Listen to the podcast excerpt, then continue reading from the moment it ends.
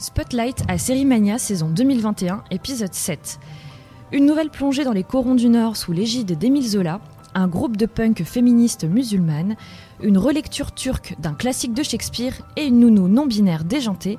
Voilà quelques indices des séries que nous allons débriefer dans le podcast d'aujourd'hui en direct du festival Sérimania. Nous aurons également le plaisir de recevoir Fabrice Deville et Taylor Azaïs, comédiens d'Un si grand soleil, le grand feuilleton de France 2. Autour de la table, Jérémy Dunant, le spécialiste des séries françaises, des quotidiennes et des sagas de l'été à qui aucun cliffhanger ne peut résister. Salut Jérémy. Salut Megan. Julia Fernandez, experte des séries françaises et étrangères qui utilisent le pouvoir de la fiction pour faire bouger les lignes. Salut Julia. Salut Megan. Et DJ Constance Matthews au platine qui enregistre cette émission à nos côtés. Je suis Megan Choquet. Salut à tous et bonne écoute.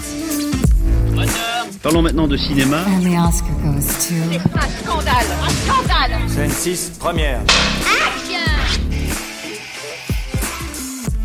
Alors on l'attendait avec impatience. Germinal, ambitieuse série française adaptée du célèbre roman d'Émile Zola, a enfin été présentée en avant-première mondiale au festival Sérimania avec une première projection à Valère-Sarenberg, un des nombreux lieux de tournage de la mini-série de 6 épisodes, avec dans le public des habitants de la région, des figurants, mais aussi des descendants de mineurs.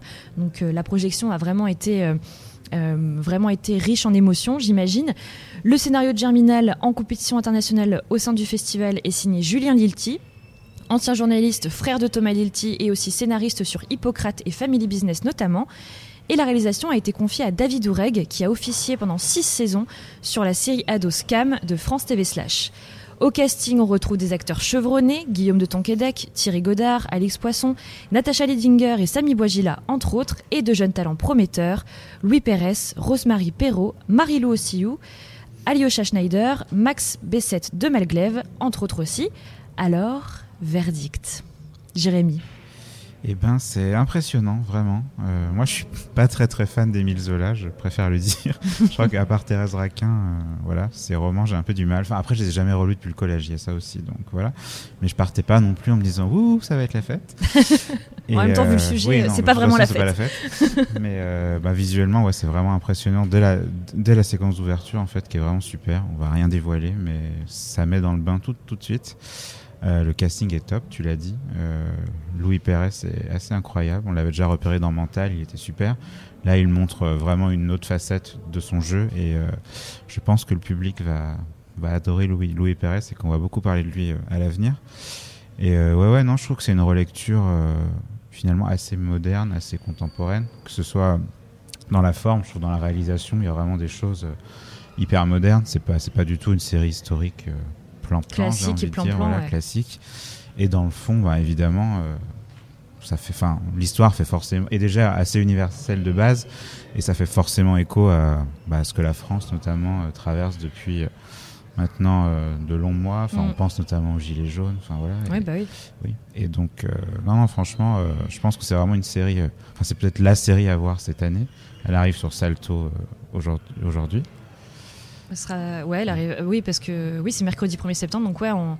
la série arrive sur Salto et elle sera diffusée un peu plus tard sur France 2. Oui, on n'a pas encore la date sur France 2. euh, donc voilà, les abonnés de Salto vont pouvoir la découvrir dès aujourd'hui. Et non, je pense vraiment que c'est voilà, c'est l'événement de l'année. euh, et France 2 a frappé fort avec cette coprod internationale. Donc euh, c'est coproduit avec l'Italie. Mm.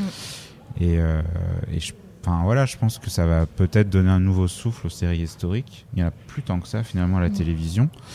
Les récents exemples, c'était genre le Bazar de la Charité, qui est beaucoup plus, beaucoup plus sobre, beaucoup plus Oui. voilà. Là, on est dans un truc très brut, très réaliste. Et euh, non, non, franchement, très très beau travail de la part de France 2 et de David Mm. Oureg. Donc, euh, j'ai hâte de voir la suite parce que j'ai vu que, que les deux premiers épisodes. Bah moi j'ai tout vu. Je sais. Moi j'ai vu les six épisodes et euh, bah, je te rejoins totalement Jérémy. Pour moi c'est vraiment une grande réussite et, et ça fait plaisir de, de voir que le savoir-faire français va enfin rayonner, euh, en, notamment en termes de, de, de séries historiques. Et puis euh, je pense que ça a aussi vocation à, voyager à l'international. Donc euh, je trouve ça très bien que ce genre de série puisse voyager et, montrer toute l'étendue du talent. euh, du talent français. Et puis c'est malin de reprendre effectivement bah, un classique d'Émile Zola qu'on a tous lu au collège ou au lycée. On connaît tous Germinal. Et puis évidemment, il y avait déjà eu une très belle adaptation de Claude Berry en 92.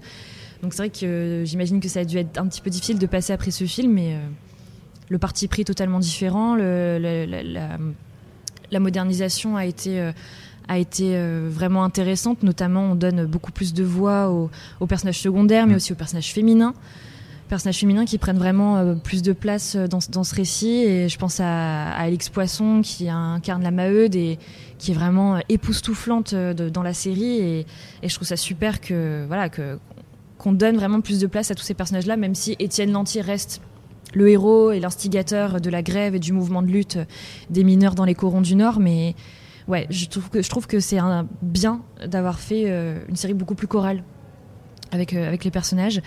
Et effectivement, tu le disais, voilà, ça fait terriblement écho à l'actualité. L'histoire d'Emile Zola est universelle, et donc euh, ça pourra toucher vraiment toutes les générations. Et en plus, effectivement, bah, ils se sont donné les moyens de leurs ambitions, quoi. Enfin, c'est effectivement dès la scène d'ouverture, c'est euh, c'est incroyable. Puis tout, vous, ne serez vraiment pas déçus par le reste de la série. Euh, tous les plans sont vraiment fous, des plans sublimes, un jeu d'acteur incroyable. Et puis il y a une, vraiment une musique entraînante aussi, donc ouais, tout, tout, est, tout a été mis en place, tout a été fait pour qu'on soit vraiment plongé euh, avec ces mineurs du Nord et, euh, et c'est vraiment fou, incroyable. Donc euh, on vous la conseille vraiment, c'était une de nos grosses attentes au festival et on n'a vraiment pas été déçus. C'est clair. On donne déjà tout à la mine. Nos vies, nos corps, nos enfants. On s'en sort pas. On est allé trop loin. On leur fait courber les chines puis on leur en rajoute encore et encore. À force, la grève va éclater, c'est couru. Donc on le rappelle, euh, Germinal, disponible dès aujourd'hui sur Celto en intégralité et ce sera prochainement diffusé sur France 2 pour ceux qui préfèrent euh, regarder à la télé. Euh, Julia, de ton côté, tu as repéré une pépite britannique au sein du panorama international sur un groupe de punk féministes musulmanes. C'est une comédie totalement déjantée et décomplexée et ça s'appelle We Are Lady Parts. Tout à fait. Euh, donc, euh, pour expliquer le titre, donc We Are Lady Parts. Lady Parts, c'est le nom de ce groupe de punk entièrement féminin. Lady Parts, c'est les parties intimes féminines, pour préciser, pour ceux qui ne le savent pas. donc, c'est une comédie produite par la chaîne Channel 4 qui suit donc ce groupe punk féminin musulman dans laquelle les filles vont se mettre en tête d'une guitariste principale pour euh, essayer de monter en grade et de passer des auditions.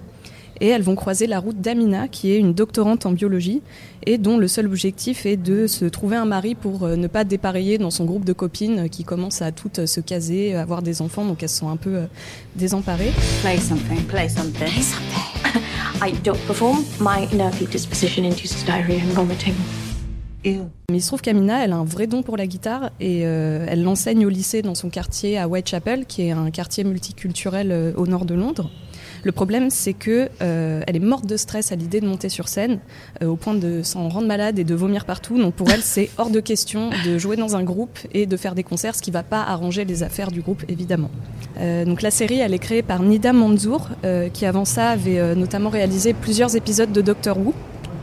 Et euh, comme l'héroïne de la série, elle a grandi à Londres, euh, au sein d'une famille pakistanaise. Elle est passionnée de rock depuis toute petite. Et euh, enfin, personnellement, c'est mon coup de cœur du festival jusqu'à aujourd'hui. c'est une série ultra rafraîchissante, évidemment, parce qu'elle donne la part belle à des héroïnes et des filles musulmanes qui ont tout un look et une vie très contrastée. Il y a la chanteuse qui est un peu androgyne, qui travaille dans une boucherie halal et qui a du mal à se conformer à la vie de couple, même si elle aime son copain, mais elle se l'avoue pas. Euh, la bassiste qui est noire, elle, elle dessine des comiques féministes et à côté de ça, elle a une vie de famille euh, très, euh, très bien organisée. la batteuse qui est chauffeuse VTC pour gagner sa vie, elle, elle est attirée par les filles. Et enfin, la manager du groupe, c'est un peu la zinzin de la bande. elle, elle travaille dans une boutique de lingerie et elle a un look totalement punk avec son voile intégral, ses mitaines, sa vapoteuse. Enfin, vraiment, c'est très punk, quoi. Et euh, évidemment, la série, elle aborde la question des traditions, du rapport à la famille, mais aussi du rapport de ces filles bah, à l'Angleterre profonde et aux hommes qui sont parfois perplexes, voire hostiles, envers les femmes voilées qui osent revendiquer un propos féministe. Et en plus de donner de la visibilité à des héroïnes musulmanes, la série va s'amuser avec euh, les stéréotypes autour des comédies romantiques, puisque l'héroïne Amina va tomber sous le charme euh, du frère d'une des membres du groupe et entamer une espèce de quiproquo qui est absolument euh, typique des rom-coms et on va, s'amuser avec le genre. Et c'est vraiment une série bah, typiquement british avec une bonne bande son bien rock, des interprètes à mourir de rire, c'est toujours très hilarant. Personnellement, moi, c'est le genre de série que j'aurais adoré voir en étant ado, euh, déjà parce que j'aime le rock, et euh, enfin surtout parce que, un peu comme une série comme Sex Education sur Netflix, en fait, c'est très décomplexant et aussi inspirant et stimulant bah, de voir un groupe de filles euh, soudées vivre de leur passion et aller à fond dans, dans leur amour de la musique, quoi, au-delà des stéréotypes.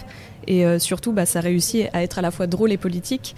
Euh, une des chansons du groupe s'appelle Voldemort sous mon voile. Et euh, au-delà de la référence geek à Harry Potter, c'est évidemment une métaphore très pertinente de l'effet bah, repoussoir que peut, qui peut être associé à ce bout de tissu de Mm. manière totalement injustifiée.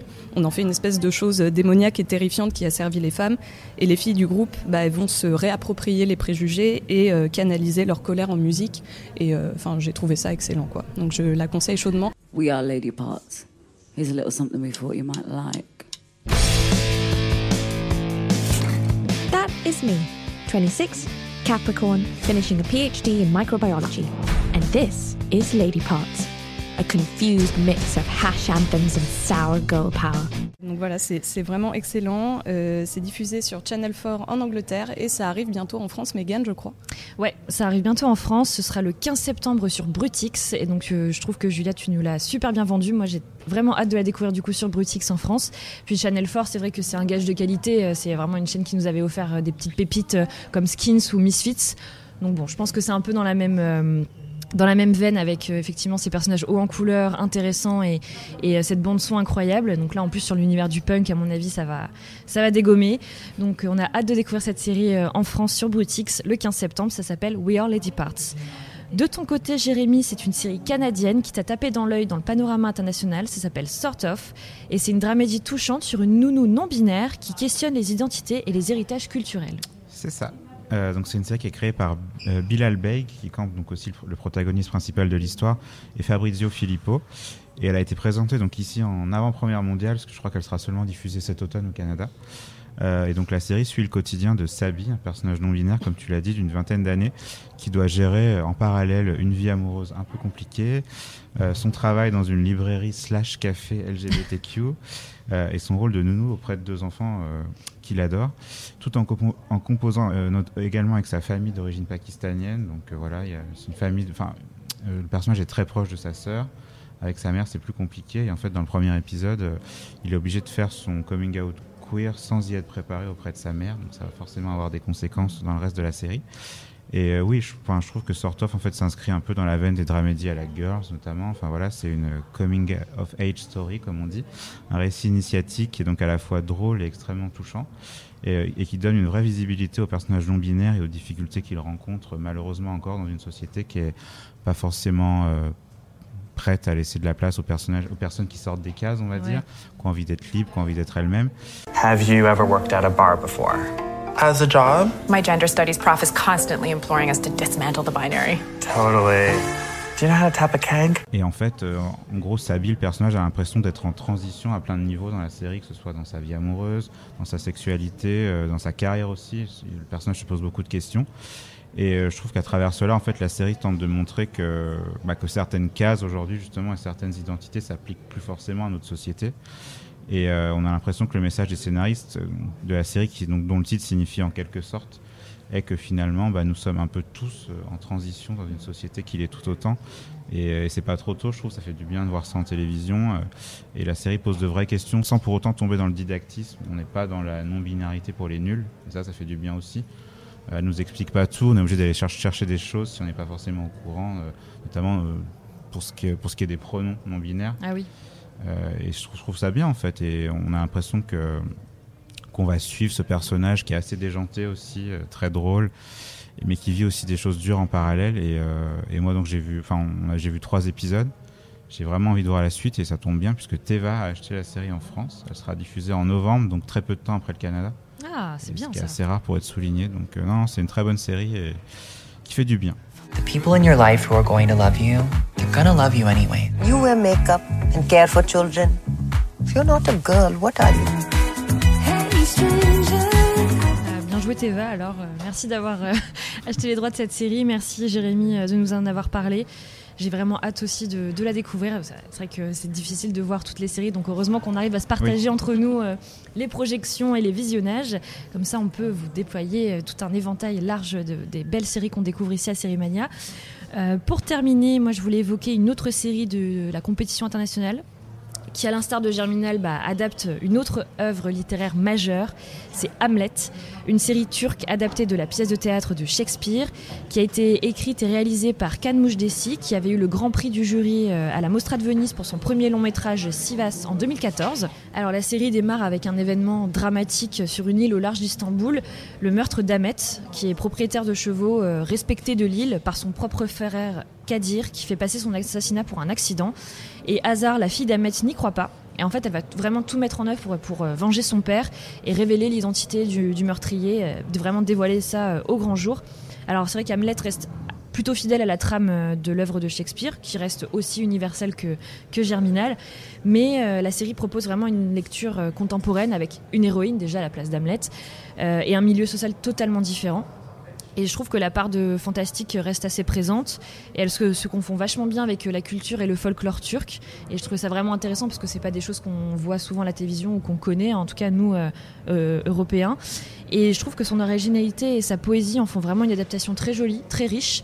Et la réalisation est vraiment très léchée avec des plans sublimes. Alors on tombe assez facilement quand même dans le contemplatif. Je pense que ça peut en perdre certains, mais il faut s'accrocher parce que l'histoire en vaut la peine. Et je trouve que la relecture fonctionne très très bien. Euh, On suit cette héroïne avec grand plaisir et l'actrice est vraiment incroyable. Pour l'instant, j'ai vu que deux épisodes, mais je les trouve extrêmement prometteurs et j'espère qu'on pourra voir la suite euh, prochainement sur nos écrans parce que j'ai vraiment aimé ce parti très onirique euh, et j'ai aimé la détermination de cette héroïne à vraiment venger, venger son père. Donc voilà, c'est une très jolie série. Très jolie série de la compétition internationale, Hamlet. Donc je vous la conseille si vous voulez la voir en replay sur la plateforme digitale de Sérimania si vous êtes euh, parmi nous, parmi les festivaliers. C'était nos coups de cœur du jour. Nous accueillons désormais Fabrice Deville et Taylor Azaïs, comédiens d'un si grand soleil, venus à Sérimania pour rencontrer aussi son public, puisqu'il y avait eu une, une rencontre avec les fans, une séance de dédicace. Merci d'être avec nous.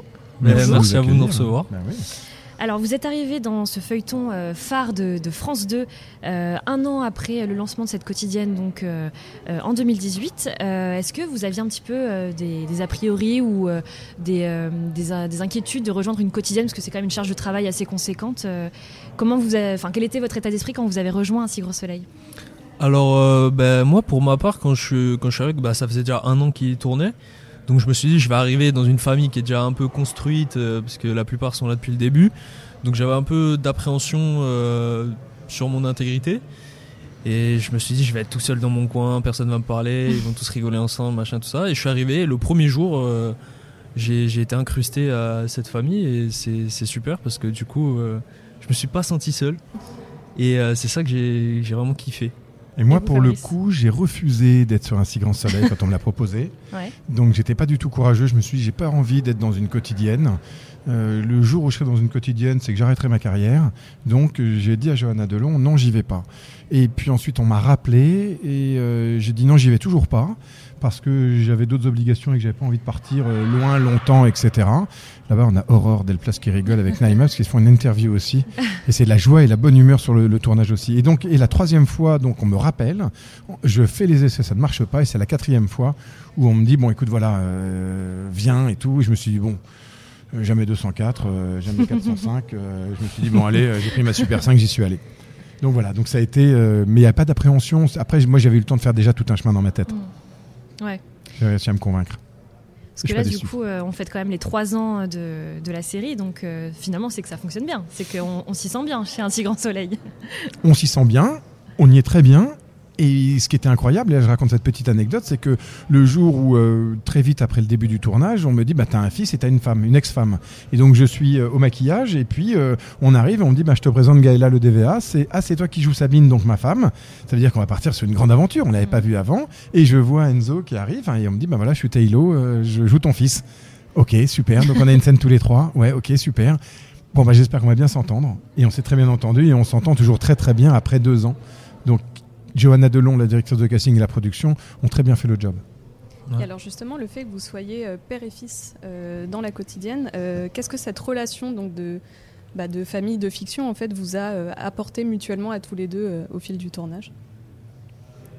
Commence, toi Parce que d'avoir un papa de fiction comme moi, c'est cool.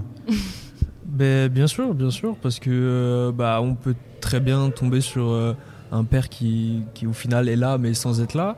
Et euh, ce qui est bien avec Fabrice, c'est que même que ce soit la relation dans le rôle et en dehors euh, du personnage, c'est Fabrice c'est quelqu'un pour moi qui compte énormément sur, euh, sur ce tournage parce qu'il m'apprend beaucoup, il m'apporte beaucoup et je pense que ça aurait été quelqu'un d'autre, ça aurait pas été pareil. Et je suis très content d'avoir Fabrice comme père sur cette série, vraiment. C'est flatteur à entendre, euh, Fabrice? C'est flatteur. Après, c'est surtout euh, touchant parce que on, crée une relation, on se connaît pas, on apprend à se connaître. Moi, j'ai quatre enfants.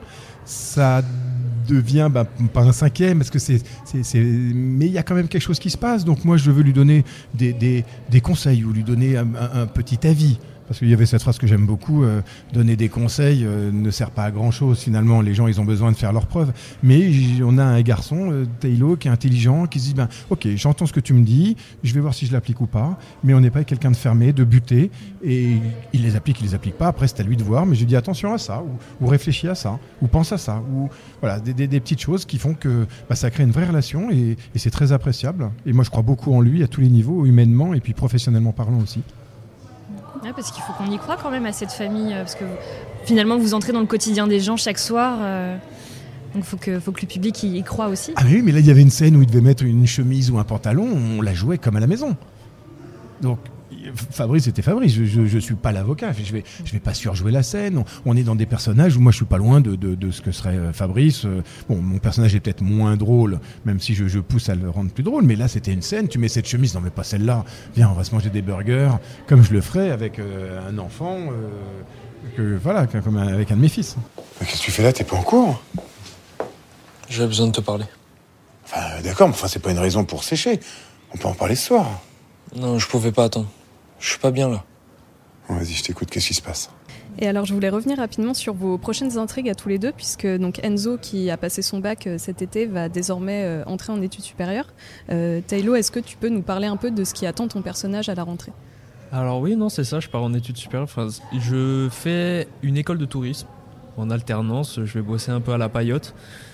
euh, parce que j'ai eu du mal à trouver une alternance et donc le père de Claire euh, m'aide à, à rejoindre sa paillote. Donc euh, bah, ça va être ça, je vais faire des allers-retours entre l'école et, euh, et la paillote. Et il me semble que c'était pas ce que ton père voulait à la base comme choix pour tes non, études. lui il voulait que je fasse euh, une prépa scientifique, je crois. Ouais. Ouais, scientifique parce que j'étais bon en maths. euh. Mais euh, bon, c'est pas un truc qui m'intéresse, moi, les cours, c'est pas. C'est pas pour moi.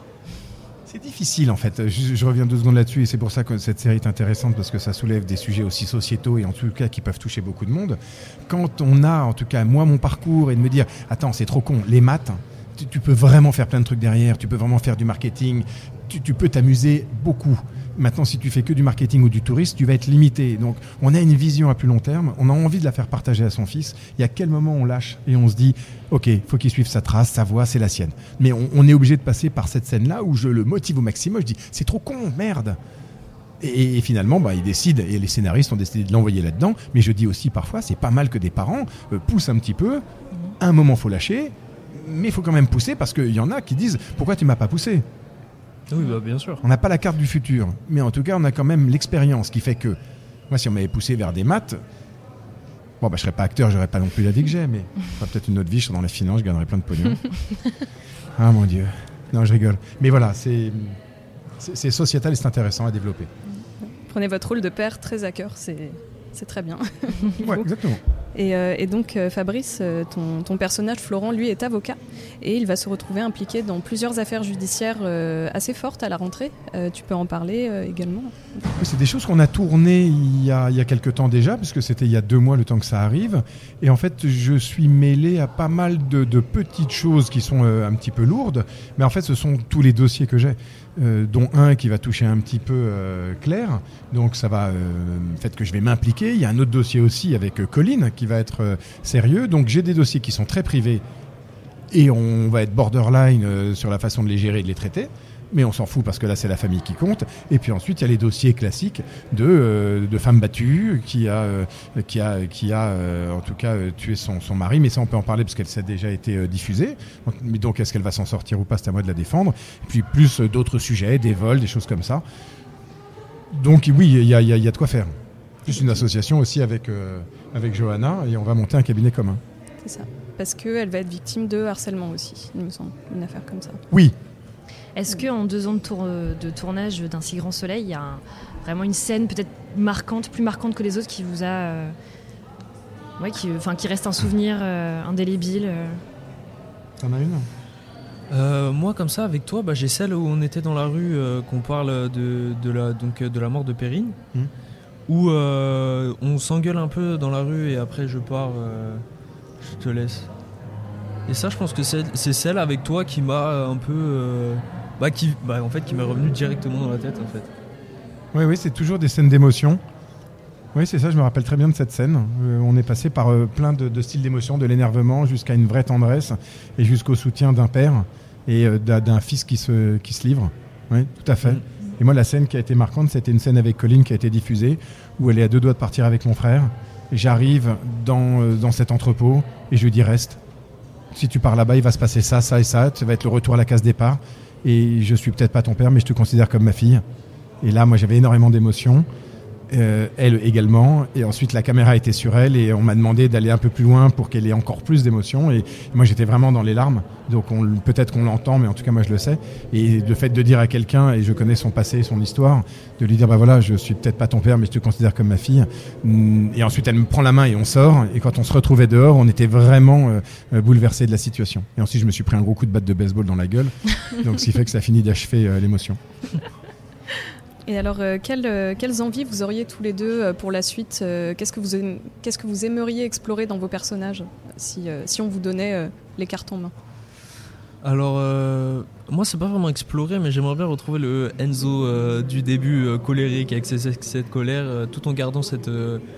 bah, rester calme, mais en ayant des excès de colère comme j'avais au début, parce que c'est quelque chose que j'aime bien jouer et ça fait. ça fait toujours plus de trucs à. Ça apporte à plus de nuances au personnage ouais, c'est aussi, ça. ouais. Oui, ça parce que plutôt que, Enzo, rester euh, calme, famille. Retourner dans ses excès de colère. ouais. Oui, parce que pour resituer, Enzo a eu des débuts un peu difficiles en arrivant ça, dans la débuts un peu quotidienne. difficiles, euh, ouais. des, euh, des histoires de famille euh, qui n'étaient pas réglées et qui, euh, qui provoquaient des, des crises euh, terribles euh, au sein de sa famille, effectivement. Et moi, je dirais oui, ça pourrait être la même chose de retrouver euh, mon fils sur une affaire commune, peut-être. Je dis pas de monter sur un braquage parce que c'est pas le but, mais ça donnerait vraiment une image. C'est si on décidait d'aller braquer une banque tous les deux ou euh, d'aller défendre Colline qui serait prise aux mains de, de, de- de méchants et d'aller dans une confrontation père-fils, euh, que, que Florent puisse sortir de ses gonds et en même temps qu'il retrouve de vieux copains. Et, et donc d'aller toujours dans des émotions euh, qui, qui, soient, euh, qui sont issues du passé. En fait, c'est c'est le, le passé chargé qui va nourrir Ouais, un ça. Donc le passé de Florent, on le connaît pas encore complètement. Bon, le passé d'Enzo est, est- est plus simple évidemment puisqu'on l'a élevé, mais en tout cas qu'il puisse aller dans ses colères, c'est toujours très sympa, et, et- et nous dans, dans ses émotions exacerbées. Est-ce qu'il y a un comédien ou une comédienne euh, avec qui vous aimeriez partager un peu plus de scènes euh, à l'avenir? Pour choquer personne, je dirais personne. je laisse les scénaristes nous, euh, Moi, je vais nous dire- faire cette surprise. Une réponse de Suisse, ça. Moi, je vais dire euh, par, rap- par rapport à, à- donc, à la famille, je dirais euh, en ce moment Gaëla parce qu'on fait pas. on- Il y a, pendant un moment, on n'a pas fait euh, énormément de scènes ensemble. Il y a un moment où on tournait presque plus du tout ensemble. Donc euh, re- retourner avec Gaëla plus souvent, ouais, ça serait cool. Bah, je te prends ta réponse, moi ce serait aussi Gaël. Gaëla qui joue Sabine, donc la Qui mère d'Enzo et l'ex-femme de, de Fabrice. De Et on joue, Florent. ouais. pardon. Ouais. Et on joue très simplement avec elle, c'est en tout cas pour ma part, Mm. et puis c'est très simple, c'est très, très naturel. Bon, comme avec les autres, mais là on parle de Gaël. Euh, pour finir, est-ce que vous pouvez nous parler de vos projets à venir, que ce soit au cinéma ou à la télévision? Taylor, il me semble que tu as tourné dans le prochain film de Philippe Lioré. C'est ça, tu as qui sort euh, normalement, euh, d'après ce qu'on m'a dit, avril-mai 2022.